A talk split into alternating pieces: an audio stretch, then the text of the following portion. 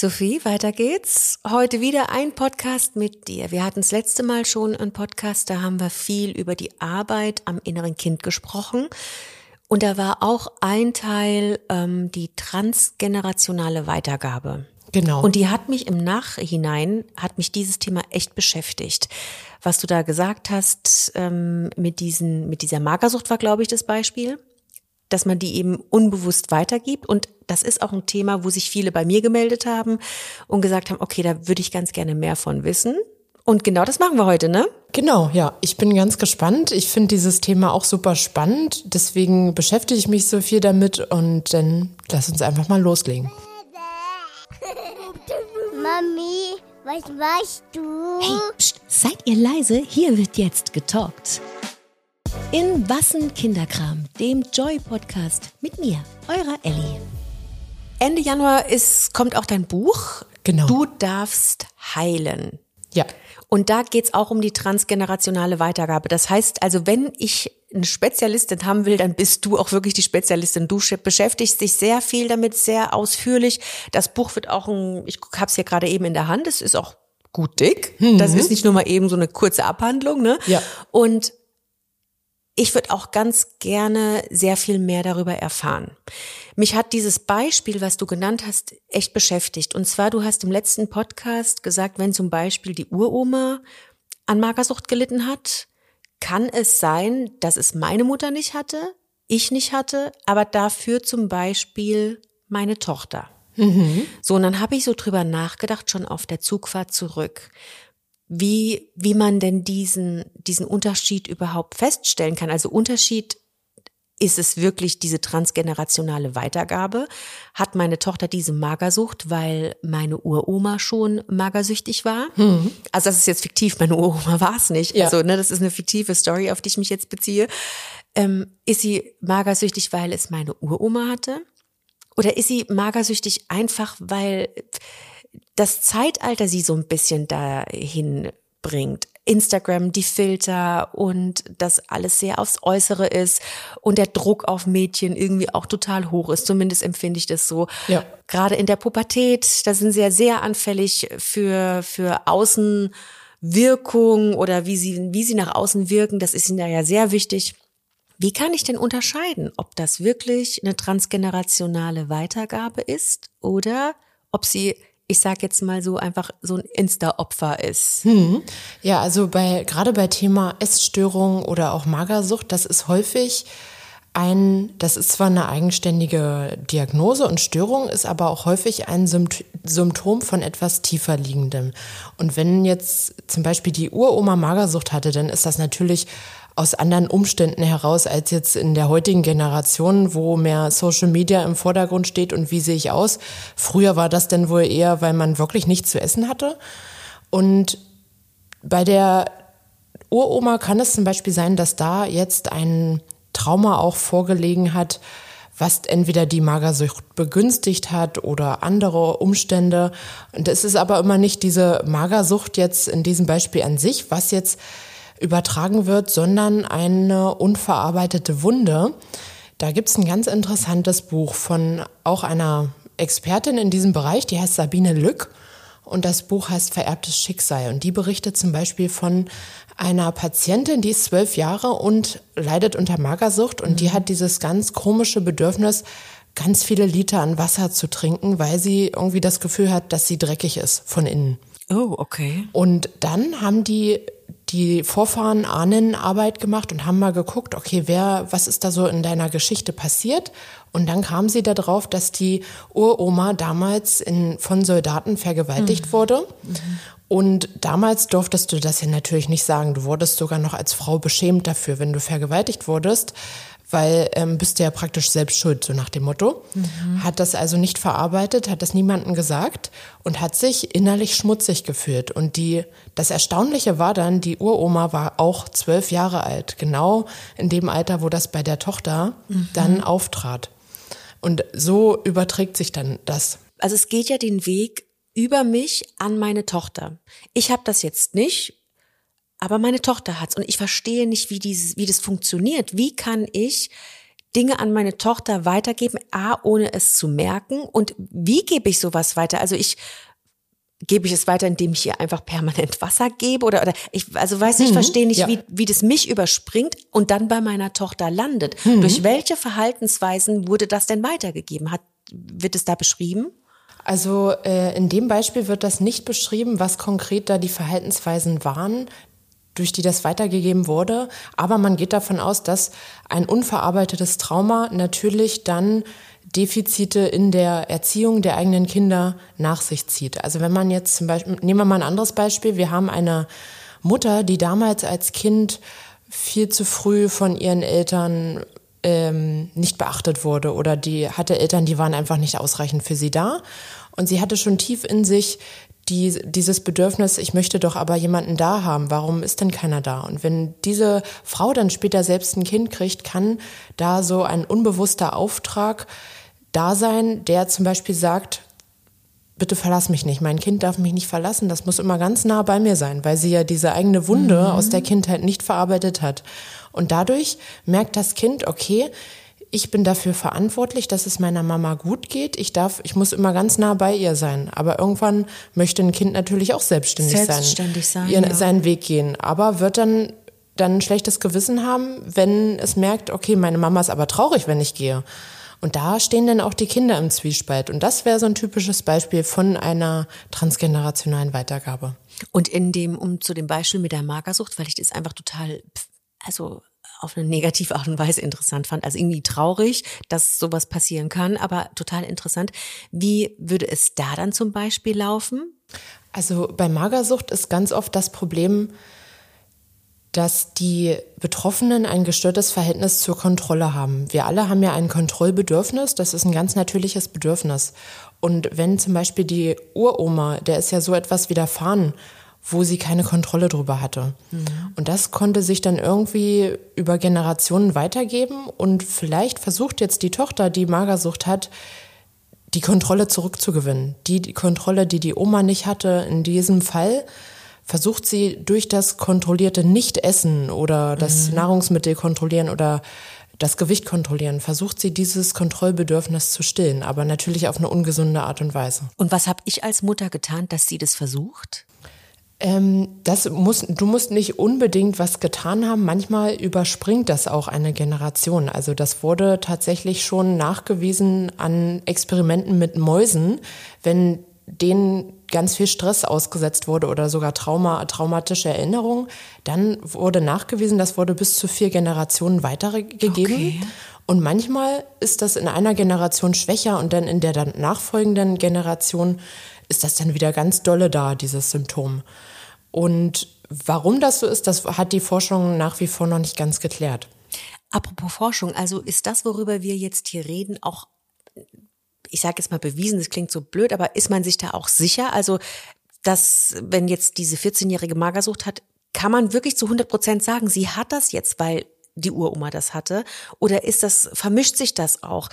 Wie kann, wie kann die Forschung denn sagen, das ist so? Hm. Also zu 100 Prozent das zu sagen, das liegt jetzt daran, weil das deine Uroma hatte, das ist schwierig, weil es ja immer total viele Einflüsse gibt, die auch noch in diese Störung ähm, reinwirken. Also zum Beispiel Social Media oder die Freunde, Schule etc. oder generell das Schönheitsideal, was gerade besteht. Und da kann, ist es dann natürlich schwierig zu sagen, ja, okay, aber die eine Ursache, das war bestimmt deine Uroma und das kann nur daran liegen. Und in der Forschung, die arbeitet auch noch gerade an diesem Thema. Also es ist noch nicht zu 100 Prozent geklärt, wie das funktioniert, warum das so ist. Und das ist halt einfach ein Forschungsgebiet, was noch mehr Forschung braucht. Und was noch mehr Forschung braucht, und du hast, ich habe ich habe es ja eingangs schon erwähnt, du widmest dich der transgenerationalen Weitergabe ja auch in deinem Buch. Das kann man ab, sag nochmal eben, Also wahrscheinlich 24. Januar. kann man es bestellen und du darfst teilen.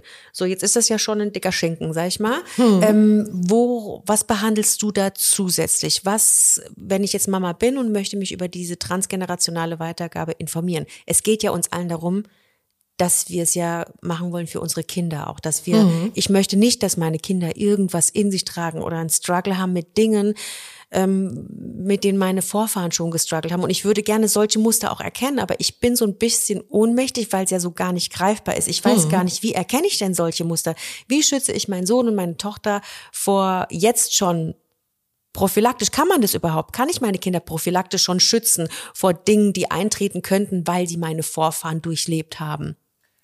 Also schützen ist immer ein schwieriger Begriff, weil das häufig dann verursacht, dass die Menschen versuchen, ihre Kinder in einer Blase zu halten und keinen Gefahren auszusetzen. Aber natürlich sind auch Misserfolge oder schlechte Erfahrungen natürlich etwas, was jeder erlebt und da, davor können wir unsere Kinder nicht schützen, ist aber auch so ein Ding, wodurch natürlich unsere Kinder gewisse Bewältigungsstrategien entwickeln, mhm. dann mit schwierigen Situationen umzugehen. Aber ich verstehe schon, was du meinst. Also woran erkenne ich überhaupt, ähm, dass ich jetzt hier gerade was weitergebe, was von meinen Vorfahren kommt? Deswegen ist es ganz wichtig, mal in die Vergangenheit zu gucken, sich die Vorfahren anzugucken, was hatten die für ein Leben, was waren das für Menschen, was haben die für Schicksalsschläge gehabt. Also in meinem Buch geht es nicht konkret darum, wie kann ich das rausfinden anhand der Ahnenforschung. Also mhm. Also da ist dieses Buch Vererbtes Schicksal schon eher der Fall, wenn man genau da in die Ahnenforschung gehen will. Und bei mir geht es dann eher darum, wie erkenne ich an mir schädliche Verhaltensweisen, also zum Beispiel dieses, ich raste immer sofort auf, mhm. wie in unserem letzten Podcast, wenn das Wasser umkippt mhm. ähm, und ich kann meine Gefühle gar nicht im Zaum halten. Solche Sachen. Also, dass man das erkennt, das muss jetzt nicht unbedingt etwas sein, was schon in meiner Vorgeschichte bestanden hat, aber das ist auf jeden Fall etwas, woran man arbeiten kann und was man dann nicht an seine Kinder weitergibt. Also wir kommen wieder zu dem Punkt zurück, dass die Arbeit an dem eigenen inneren Kind ganz eng mit der transgenerationalen Weitergabe verknüpft ist. Genau, ja.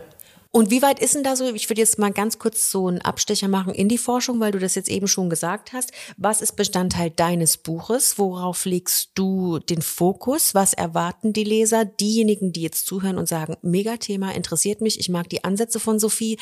Ähm, du bist ja Psychologin, du hast, du kommst einfach mit der Expertise da um die Ecke. Ähm, wo, worauf legst du den Fokus und so generell die, wie weit ist die Forschung da? Wie, wie greifbar wird es vielleicht noch? Hm. Also in meinem Buch, das ist in drei große Teile unterteilt. Verstehen, verändern, vertrauen. Und im ersten Teil Verstehen geht es darum, erstmal die ganzen Prozesse zu verstehen. Was ist überhaupt transgenerationale Weitergabe? Was bedeutet Trauma? Ich spreche speziell darüber, was es für Traumaarten gibt, wie ein Trauma entsteht nicht jeder, der was Traumatisches erlebt hat, entwickelt natürlich auch eine Traumafolgestörung. Im zweiten Teil verändern. Da geht es dann konkret drum, was kann ich tun, damit ich diese eingefahrenen automatischen Verhaltensweisen, die mhm. eigentlich schädlich sind für mich und meine Familie, wie kann ich das durchbrechen?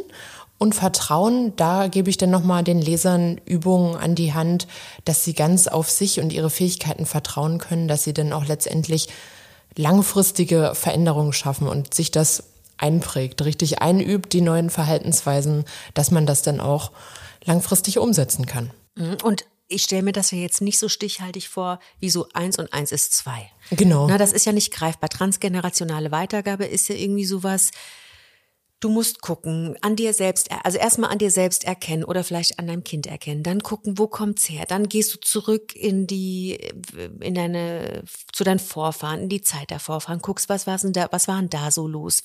Was haben die durchgemacht? Was haben die erlebt? Wie sehr nimmt das gerade auch so Raum in der Forschung ein? Also ich glaube, die Forschung beschäftigt sich schon damit. Das ist wahrscheinlich jetzt nicht ein Thema, was da an Nummer eins steht. Aber es ist auf jeden Fall ein Thema, was wie gesagt noch nicht ganz geklärt ist. Aber genau deswegen ist es ja so interessant. Also vor allem, was ich interessant finde, war wie mit diesem Beispiel, bei der Uroma, als die zwölf Jahre alt war und dann ist es bei der Tochter aufgetreten, als die auch noch mal zwölf Jahre alt war. Also das ist auch so ein Faktor, der ist noch nicht geklärt und das ist etwas, woran die Forschung auf jeden Fall arbeiten könnte. Ob man da wirklich einen Zusammenhang findet, dass das genau im gleichen Alter auftritt. Mhm. Jetzt mal eine blöde Frage vielleicht, aber kann es auch einfach sein, dass die Oma ihr das erzählt hat? dass die mit ihrer Oma zusammensaß. Ich meine, das ist natürlich ein harter, harter, eine harte Story für eine Zwölfjährige mhm. oder eben auch jünger. Aber dass die vielleicht auch einfach das erzählt hat und dass das sich irgendwie in dem Kopf so manifestiert hat in der Tochter, dass es sich irgendwie dann ja auch ausgebrochen ist, sage ich jetzt mal, oder sich einfach in, bei ihr wiederholt hat. Mm, das könnte natürlich sein. Also in dem Beispiel war es jetzt die Uroma und die ist, die Tochter war jetzt zwölf Jahre, da wird das okay, jetzt gut, unwahrscheinlich ja, sein. Okay. Aber es kann natürlich sein, dass dann Geschichten weitererzählt werden. Aber naja, also Magersucht ist jetzt auch etwas, was man sich nicht freiwillig mhm. aussucht und äh, sagt, oh, das will ich jetzt mal erleben, um das äh, Schicksal meiner Oma nochmal durch, durchzuleben. Also ich glaube, es kann schon sein, dass Dinge, die weitererzählt werden, dass wir dann irgendwann das Gefühl haben, man war vielleicht live sogar dabei, aber das mhm. ist einfach unser Gehirn, was da uns die Tricks spielt. Mhm. darüber spreche ich auch in, in meinem Buch. Aber letztendlich ist so eine starke Krankheit, so eine schwere Krankheit ja nichts, was man da sich freiwillig aussucht. Ich frage so blöd, weil ich so, ich würde es so gerne versuchen zu verstehen. Ich würde auch gerne, dass die Leute, die uns zuhören, das so verstehen, weil ich, ich frage mich dann, hat die Kleine das irgendwie beobachtet, dass jemand viel Wasser trinkt oder ich kann, ich verstehe nicht, wie das funktioniert. Das ist also eine Uroma, das heißt die Uroma. Das hat dann also die Oma übersprungen, die Mutter übersprungen und ist bei ihr gelandet. Also mhm. zwei Generationen lagen dazwischen. Und ich habe nur nicht so richtig verstanden, wie die Forschung so auf den Trichter kommt. Also nicht, dass ich es in Fragen, Frage stelle. Ich würde es mhm. nur gerne, ich finde das total interessant und würde es deshalb gerne noch stärker verstehen und vor allem auch irgendwie den Hörern oder den, den Eltern, den Mamas, den Papas, die uns jetzt zuhören, würde ich gern sagen, da, da ist so der Punkt, wo man sagen kann, ah, hier hat man es gemerkt oder hier ist es so ein bisschen übergeschwappt, hier hat sich's übertragen. Ich weiß nicht, ob das geht und ob die Frage einfach total unsinnig ist, aber ich kann es noch nicht richtig greifen, wie hier die Uroma steht, zwei Generationen später sich das komplett wiederholt. Also was hier ein ganz wichtiger Punkt ist, ist Epigenetik. Das bedeutet sowas wie Umwelt und Erziehung, also auch zum Beispiel die Beziehung zwischen den Familienmitgliedern, können eben letztendlich das Erbgut verändern und somit auch diese epigenetischen Marker, wie man das nennt, auf die nächsten Generationen übertragen. Das heißt, das sind nicht nur irgendwie Verhaltensweisen, die sich subtil übertragen, da wird die Genetik verändert, das Erbgut? Genau, ja. Das konnte auch an Forschung mit Schwangeren festgestellt werden, wenn Schwangere in der Schwangerschaft besonders viel Stress hatten, dann wird das über die Plazenta und das Fruchtwasser weitergegeben. Okay. Das Kind schüttet Stresshormone aus, Cortisol, und gewöhnt sich an dieses erhöhte Stresslevel. Das hat natürlich zur Folge, dass es später im, im Leben besonders wachsam ist weil es ein erhöhtes Stressniveau mhm. ist. Ne? Wenn wir gestresst sind, sind wir sehr wachsam, weil es könnte ja irgendwo eine Gefahr lauern. Und das hat wiederum zur Folge, dass man eine erhöhte Wahrscheinlichkeit hat, mal an Angststörungen oder Depressionen oder Süchten zu erkranken.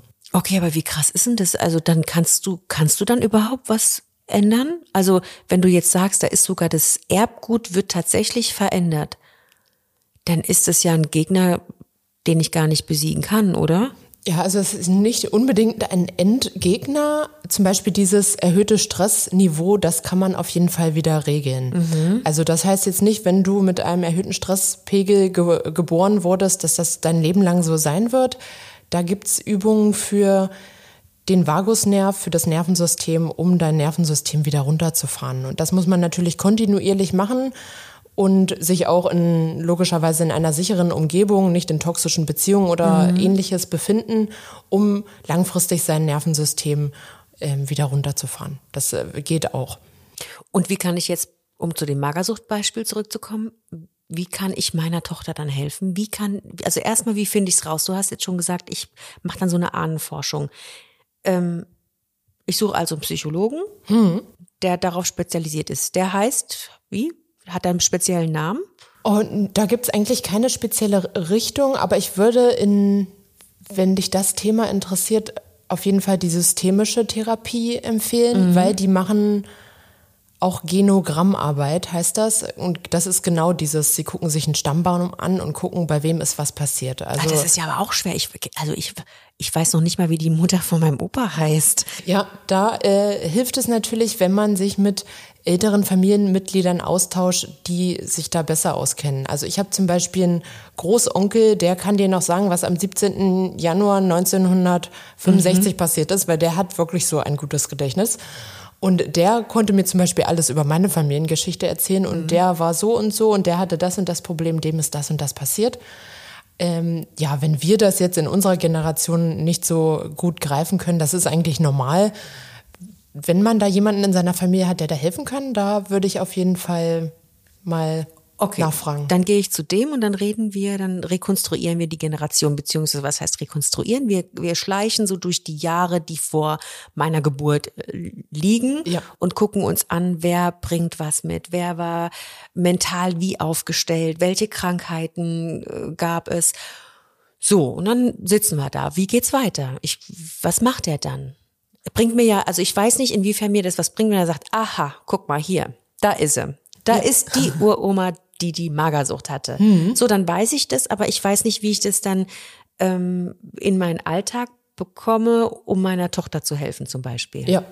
Ja, das ist auch immer nur der erste Schritt. Also selbst wenn man das jetzt nicht mit der Genogrammarbeit macht, will man immer in einer Therapie herausfinden, was ist denn jetzt genau die Ursache, warum das entstanden ist. Das kann schon mal vielen Menschen erstmal helfen zu verstehen, ah, okay, deswegen bin ich so geworden oder deswegen habe ich das entwickelt.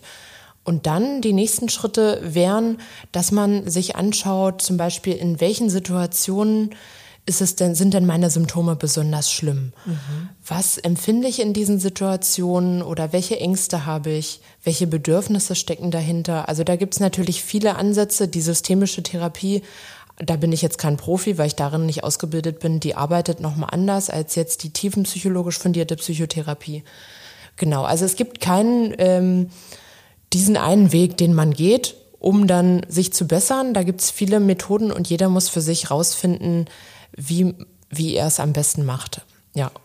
Meine blöde Frage, zahlt sowas die Krankenkasse? Also äh, vielleicht hört da jetzt jemand zu, der sich denkt, warte mal, ich habe so einen Struggle. Irgendwie weiß ich, dass meine Oma im Krieg, mein Opa äh, war nie zu Hause, meine Mutter musste früher alles leisten, war viel zu früh in der Verantwortung und jetzt bin ich so und so. Und ich schaff's irgendwie nicht, diesen Kreis zu durchbrechen. Da könnte vielleicht auch eine Hürde sein, dass man sich so fragt, ja gut, ist das ein Krankheitsbild, das bei der Krankenkasse zum Beispiel dann anerkannt ist und wo die Krankenkasse sagt, okay, gut, du leidest, ähm, du hast Probleme mit Aggression oder du, du wirst schnell wütend oder willst zu viel Nähe von deinem Kind, das ist ein Krankheitsbild. Ähm, geh zum Psychologen, wir übernehmen das. Das ist jetzt eine, ziemlich unemotionale Frage, aber ich finde sie trotzdem wichtig, weil man ja, wie, wenn ich dich richtig verstehe, schafft man es ja ohne Hilfe eigentlich gar nicht, oder? Ja, also ich empfehle immer, wenn die Symptome akut sind, sich auf jeden Fall professionelle Hilfe zu suchen. Also ich bin ja selbst auch in Psychotherapie und ich kann das nur jedem empfehlen. Und ich weiß, dass es sehr schwierig ist, heutzutage einen Platz zu finden. Gute Nachricht, die systemische Therapie ist seit einigen Jahren auch anerkannt. Das heißt, die wird auch übernommen, wenn man diese Form machen will. Die sieht zum Beispiel die Familie als System und wie die Familie zusammen kommuniziert, wie die zusammenwirkt, hat wiederum einen Einfluss darauf, wie du dich fühlst, welche Symptome du zeigst.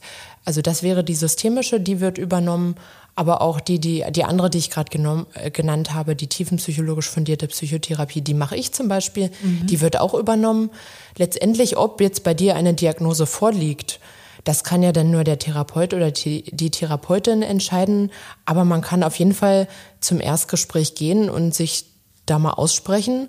Und danach wird man dann erfahren, okay, liegt überhaupt eine Störung vor? Wenn ja, dann kann man sich eine Therapie suchen, die Therapie anfangen und wenn nicht, dann gibt es natürlich auch noch Coaching und Beratungsangebote, die dir da trotzdem helfen können. Jetzt sind wir zwei, so würde ich sagen, eine Generation. Gibt es etwas, was sehr präsent ist in der transgenerationalen Weitergabe, wo du sagst, was für unsere Generation typisch ist, ist, dass wir Eltern hatten, die von Großeltern erzogen worden sind, die dies und jenes erlebt haben. Also beobachte ich in der Gesellschaft gerade, dass sehr viele mit diesem und jenem Thema ein Struggle haben. Gibt es da sowas? ist es so multifaktoriell? Ist es so, dass du sagst, nee, der eine hat dieses, der andere leidet darunter, der andere hat Magersucht und ein geringes Selbstwert und einen Kontrollzwang? Oder sagst du, wenn man so die Forschung betrachtet, ist es so, dass eine Generation auch vermehrt mit einem, hm, wie sagt man, mit einer Diagnose zu kämpfen hat? Also ich Soweit ich weiß, gab es auf jeden Fall Diagnosen, die sind in bestimmten Generationen, kommen die häufiger vor als in anderen. Aber das hängt natürlich auch von vielen Faktoren ab. Also damals, unsere Omas und Opas, die konnten nicht einfach so zur Psychotherapie gehen und mhm. mal eine Diagnose bekommen. Da ist natürlich der Forschungsstand auch ganz anders gewesen und auch generell die Sicht auf Psychotherapie. Also damals war das ja auch so, dass die Menschen, die zur Therapie gingen oder in Kliniken, die wurden ja als die Verrückten abgestempelt und man kann denen gar nicht mehr helfen, so nach dem Motto. Man hat sich gar nicht mit der Sache beschäftigt. Man genau. hat die so ja, ja. ans Bett geschnallt und dann Tür zu gut ist. Ja, und Problem deswegen gelöst. würde ich sagen, in dieser Generation vielleicht unsere Omas, Opas, Uromas, Uropas, das waren diejenigen, die eigene Ängste, Sorgen und Probleme vielleicht bagatellisiert haben, nicht ernst genommen haben, weggeschoben haben. Und das kommt ja dann irgendwann auch wieder. Wenn wir etwas wegschieben, dann ist es natürlich nicht weg, sondern verharrt noch in uns, bis es dann irgendwann mal ausbricht. Zum Beispiel äußert sich das dann in Wutausbrüchen oder in Alkoholsucht. Also in meiner Generation gab es auch Männer, die hatten Alkoholsucht, weil sie wahrscheinlich nicht gelernt haben, wie sie überhaupt mit schwierigen Emotionen umgehen und das irgendwie kompensieren wollten.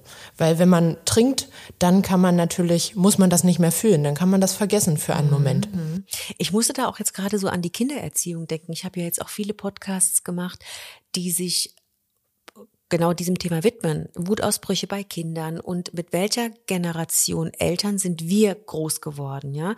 Und da musste ich eben auch so dran denken, als du über dieses Bagatellisieren geredet hast, so dieses, ach, ist doch nicht schlimm. Ja. Ne? Also Kind fällt hin, schlägt sich das Knie komplett auf, blutet und dann höre ich meine Mutter, wie sie sagt, na komm, aufstehen ist doch nicht so schlimm, tupfen wir mal ab und gut ist. Hm. Und ist das schon so ein Ansatz davon, ja, das ist schon ein erstes Anzeichen, dass vielleicht ähm, deine Mutter jetzt in dem Beispiel mit, das ist immer ein Anzeichen, dass die Personen mit den eigenen Ängsten oder negativen Gefühlen gar nicht gut umgehen können. Und demnach ist dieses Weinen des Kindes, wenn etwas passiert, natürlich ein Trigger. Mhm. Und dann fällt es den Personen leichter zu sagen, ach, ist doch gar nicht so schlimm, hör gleich wieder auf zu weinen, ist alles gut, weil die eigene Gefühle, die damals nicht gefühlt wurden oder nicht gefühlt werden durften, die werden durch das Kind äh, wieder hochgeholt. Und das ist jetzt auch eine transgenerationale Weitergabe. Ist das, würdest du das unter die Definition, ja, transgenerationale Weitergabe stellen? Mm, wenn ein Trauma vorliegt, ja. Also transgenerationale Weitergabe bezieht sich ja immer auf ein, meistens auf ein Trauma, was auch vorlag. Aber es können natürlich auch Eigenschaften, bestimmte Verhaltensweisen transgenerational weitergegeben werden, aber auch sogar positive Eigenschaften. Also zum Beispiel dieses, ich habe jetzt einen besonders musikalisch talentierten Opa, mhm. der hat das an mich weitergegeben. Aber da spielen natürlich auch Erziehung und Förderung. Umweltfaktoren, mhm. Förderung spielen ja da auch noch mit rein. Ja, aber man könnte schon sagen, das wäre auch was, was transgenerational dann weitergegeben wurde, weil wenn dein Kind jetzt auf die äh, deine Mutter hören würde oder das immer wieder zu hören bekommt, dann lernt das Kind natürlich, äh, okay, also wenn ich jetzt äh, Schmerzen habe, zeige ich das lieber nicht, weil äh, Hilfe kann ich ja jetzt hier nicht erwarten. Ist ja alles gar nicht so schlimm.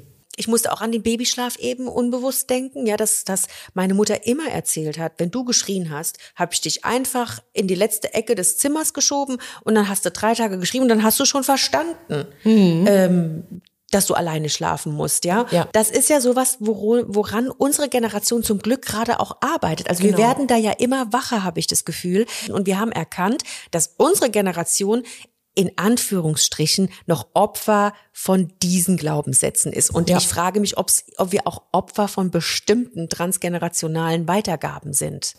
Ich glaube, ja, man, das ist natürlich bei jedem individuell. Jeder hat eine individuelle mhm. Geschichte, aber von den Geschichten, die ich von meinen Followern höre, kommen immer viele Dinge, die sich ähneln. Und also, was wäre das zum Beispiel? Kann sie da was auspacken oder ist es zu indiskret deinen Followern nee, gegenüber? Also das sind ja so allgemeine Probleme, zum Beispiel dieses äh, ich weiß gar nicht, ob wir das beim letzten Mal angesprochen hatten, dieses Problem, dass man früher immer allen ob man es wollte oder nicht, als Kind einen Kuss auf die Wange geben musste. Oder hier, gib dem doch mal die, die Hand oder umarm den Onkel doch mal. Und man wollte das als Kind aber mhm. nicht. Ne? Und man hat schon gemerkt, nee, das ist für mich eigentlich eine Grenzüberschreitung. Ich fühle mich gar nicht wohl. Und dann gab es viele Eltern, die gesagt haben, ja, das ist aber jetzt ähm, unhöflich, das machst du jetzt. Ja, und da lernen die Kinder dann natürlich, okay, ich bin verantwortlich dafür, dass sich die Erwachsenen um mich herum wohlfühlen. Das kann dann wieder da zu so einem People-Pleasing-Verhalten führen, dass man die eigenen Bedürfnisse hinten anstellt. Ja, und vor allem, dass auch ähm, die Grenze meines Körpers ja. Genau. Also das gar nicht wichtig ist. Nicht wichtig ist. Also ja. dass wenn ich sage Stopp, dass das ja gar, dann eigentlich gar keinen Wert hat, oder? Ja, genau. Das ist äh, etwas, so ein Problem, was über viele Familien, jetzt mit denen ich gesprochen habe, viele Follower berichten von genau von diesem Problem. Deswegen sind auch heutzutage so viele Leute von People-Pleasing mhm. betroffen. Und genau deswegen hatte ich ja so einen Kurs entwickelt. Was hast du? Ach so, einen Kurs entwickelt? Ja, ja stimmt. Genau, hast ich habe ja so einen People-Pleasing-Kurs. Äh, ja, aber das ist auch tatsächlich so. Also wenn man sich so umguckt, ähm, ob es jetzt Kolleginnen oder Freundinnen sind, da gibt's ja super viele, die für mich auch falsch unterscheiden, aber da kannst du mich gerne korrigieren, die zum Beispiel sagen, naja, ich bin halt harmoniesüchtig, wo ich dann sage, naja, aber das ist ja nur eine Verschiebung. Du sprichst Dinge nicht an, nicht der Harmonie wegen, sondern weil du nervös wirst, du willst den Konflikt nicht irgendwie haben, du mhm. möchtest nicht anecken.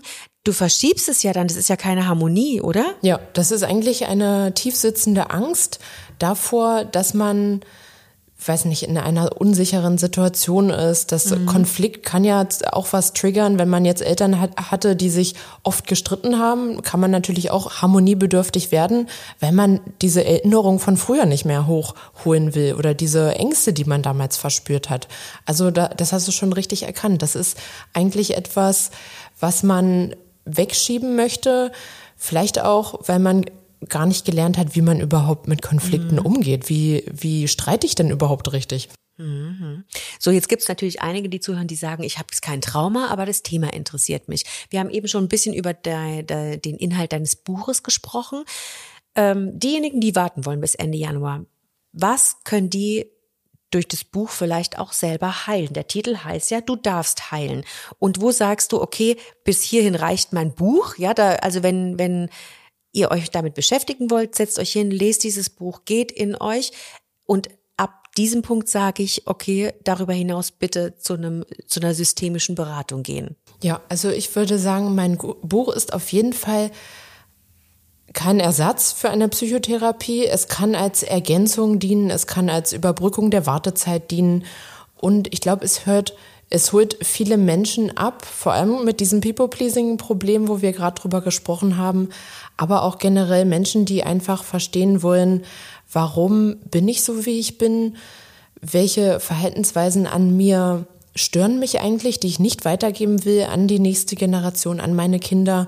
Und das kann sich in vielerlei Hinsicht mhm. äußern. Also da gibt's gar nicht jetzt ganz bestimmte Verhaltensweisen, die ich da anspreche oder die nur die Leute ansprechen sollen. Ich glaube, da können viele von profitieren und das einfach als Ergänzung sehen zur Psychotherapie, wenn jetzt bei den Lesern tatsächlich auch eine Diagnose vorliegen sollte.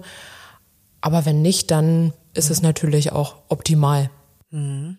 Und diese People-Pleaser, ne? Ähm, ich meine, das, man äh, muss ja auch nicht in jeden Konflikt gehen, denke ich. Ja? Also man muss ja selber auch für sich so abwägen, boah, puh, ist mir jetzt, ey, diese Diskussion, ist dies, muss ich die haben? Brauche genau. ich die? Bringt die mich nach vorne? Nein, ja. dann lass ich lass ich sein. Wenn jetzt aber jemand von sich sagt, ey, ich erkenne mich da, ich bin auch jemand, ich, ich werde nervös, wenn es um Gehaltsverhandlungen geht oder wenn ich nicht zufrieden bin oder wenn ich mich alleine mit meinem Partner schon über Dinge unterhalten muss, weil sie mich so krass stören, die könnten aber zu einem größeren Konflikt oder zu einem Streit führen. Was rätst du denen denn? Ja, also jetzt vermeiden die den Konflikt, die vermeiden die Konfrontation mit dem Problem, sage ich mal. Ist es dann richtig zu sagen, Konfrontation rein, rein in dieses Gefühl. Geh zu deinem Chef, beschwer dich, dass du zu viele Überstunden machst. Ähm, du hast ein Recht, du musst dich auf deine Rechte besinnen. Ähm, geh zu deinem Partner und sage, ich möchte nicht, dass du dieses und jenes machst. Du verletzt meine persönlichen Grenzen. Ist da die Konfrontation der richtige Weg, also von 0 auf 100 sozusagen? Also ich glaube, das wäre für die meisten Menschen gar nicht umsetzbar. Vor allem, wenn es wirklich ein People-Pleaser ist, der das jahrelang gemacht hat der wird nicht von 0 auf 100 das jetzt ansprechen können.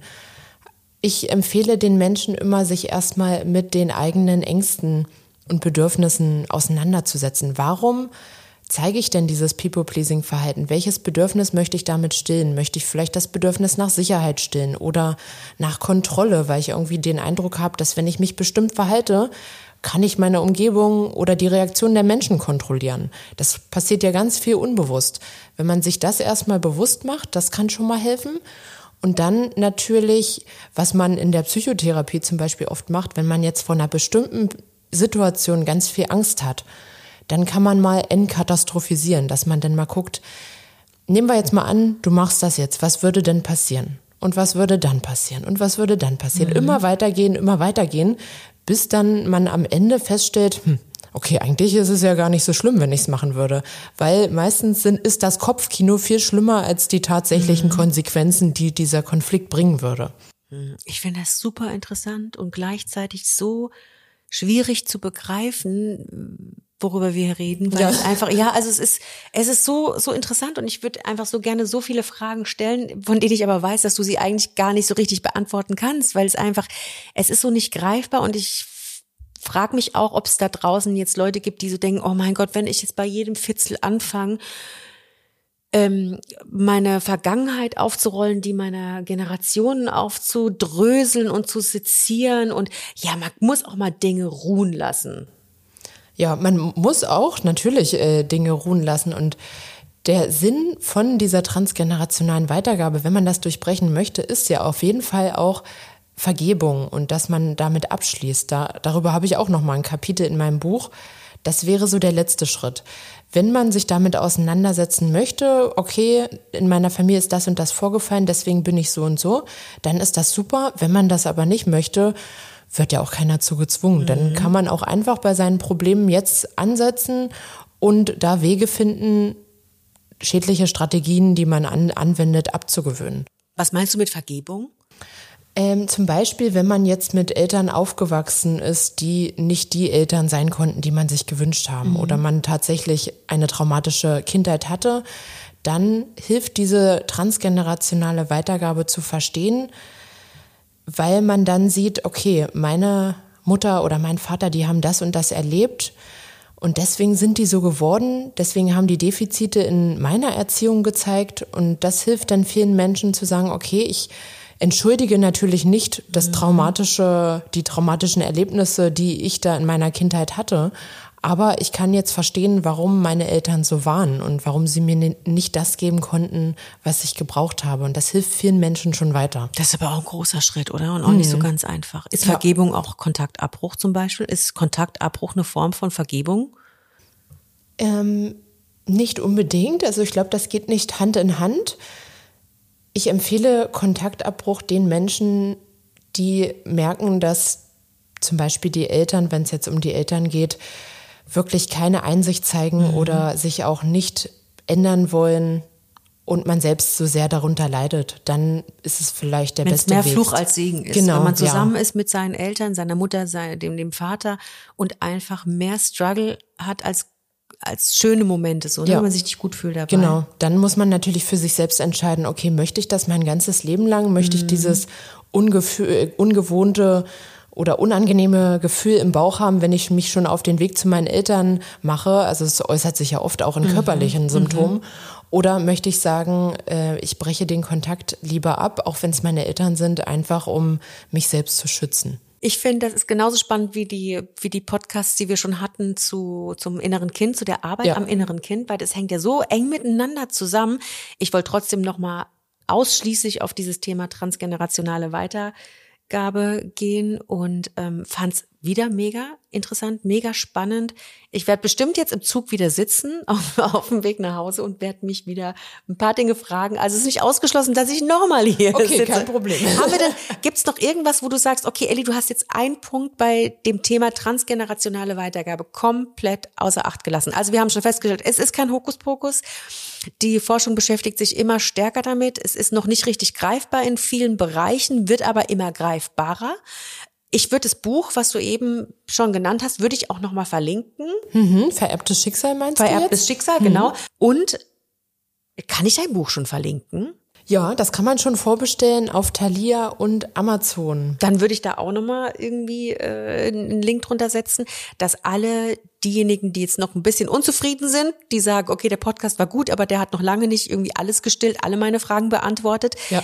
dann können sich diejenigen die Bücher holen, eins der Bücher holen und da nochmal vielleicht für sich ein paar Antworten mehr finden. Genau. So, jetzt hau nochmal raus, habe ich irgendwas vergessen? Gibt es noch einen Punkt, wo du sagst, Elli, das ist super wichtig, was die transgenerationale Weitergabe anbelangt? Also ich glaube, ich habe es nur noch mal, ich hatte es ja vorhin nur kurz angeschnitten. Transgenerationale Weitergabe muss nicht immer ausschließlich negativ sein. Also man kann natürlich dann, wenn man schon mal die Ahnenforschung macht und guckt, was ist in meiner Vergangenheit passiert oder beziehungsweise in der Vergangenheit meiner Familienmitglieder, kann man natürlich auch nach den positiven Aspekten gucken, weil es ist nicht immer ausschließlich alles Mhm. negativ und nur das Negative wird weitergegeben. Ich glaube, das ist auch ganz wichtig und hilfreich, dass man sich mal bewusst macht, ah, Was alles danke, gut ist, danke ne? Opa für dieses musikalische Talent, was ich habe. Ja, das, das Problem ist halt, wie immer im Leben, dass die positiven Sachen uns ja nicht belasten. Ja. Wir hängen uns ja viel zu sehr, und das ist ja auf der einen Seite gut und auf der anderen Seite aber auch nicht so gut. Wir hängen uns ja immer an den Dingen auf, die nicht gut laufen. Ne? Genau. Wie, wie die Eltern, die uns jetzt wahrscheinlich zuhören, die machen sich abends eher die Gedanken, Kacke, was habe ich heute wieder geschimpft, was habe ich heute wieder verkehrt gemacht. Na, da gab's jetzt zum 15. Mal Nudeln, andere Eltern kochen frisch und weiße Geier was. Und ich hab keinen Nerv gehabt, anstatt da mal zu liegen und zu sagen, ey, ich bin 24-7 für mein Kind da und wir waren heute super schön im Wald spielen, wir haben gebastelt, wir haben getanzt, wir haben zusammen gelacht, wir haben schöne Momente gesammelt. Ist ja so ein Ding von uns Menschen, dass sie uns einfach halt am Negativen auch aufhängen. Und bei der transgenerationalen Weitergabe ist ja, auf die stößt dir ja ehrlich gesagt erstmal, wenn du an dir Verhaltensweisen entdeckst, die nicht geil sind irgendwie, ne? Wenn ihr jetzt den Weg geht, wenn bei euch irgendwie, wenn ihr sagt, okay, ich komme mit dem und dem nicht klar, das würde ich gerne ändern und ihr guckt euch die Generation an, ähm, dann macht's, wie Sophie eben gesagt hat. Guckt euch auch an, was da alles gut gelaufen ist. Ne? Genau, ja. Und vor allem macht euch bewusst, was ihr alles schon selber schafft und falls ihr Kinder habt, was ihr alles für eure Kinder tut und was ihr schon tut, um diesen Teufelskreis zu durchbrechen. Macht euch das nochmal bewusst, weil, wie du schon sagst, wir hängen uns zu sehr auf den negativen Sachen aus und äh, sind dann total negativ gestimmt und denken, wir schaffen gar nichts, wir machen alles falsch, aber so ist es ja nicht. Und wenn ihr noch ein bisschen mehr zu dem Thema Arbeit am inneren Kind hören wollt, da hatten die Sophie und ich auch schon einen zweiteiligen Podcast, der lief schon. Da guckt ihr einfach mal bei den Episoden, klickt euch mal durch. So, Sophie, vielen Dank. Ja, gerne. Danke für das Gespräch. Ich genieße es immer total, weil es einfach interessant ist und ähm, mich auch echt zum Nachdenken anregt. Und ich einfach hoffe, dass da draußen auch Leute so ein bisschen Input bekommen haben, die vielleicht schon länger darüber nachgedacht haben. Und ja, vielen lieben Dank, dass du dir Zeit genommen hast. Ja, sehr gern, hat mich gefreut. Dann bis zum nächsten Mal und denk dran, Ende Januar kommt Sophie Lauenroths Buch Du darfst heilen. Bestellt euch das Buch vor, wenn ihr Interesse habt. Ansonsten hört euch den Podcast einfach zwei, dreimal an. Genau. Vielen lieben Dank. ja, gern. So, das war's für heute. Das war Was ein Kinderkram, der Joy-Podcast für euch von mir, eurer Ellie. Damit ihr absolut nichts verpasst, abonniert unseren Podcast und folgt uns auf Insta. Ich freue mich auf euch. Mami, Mami, komm bitte.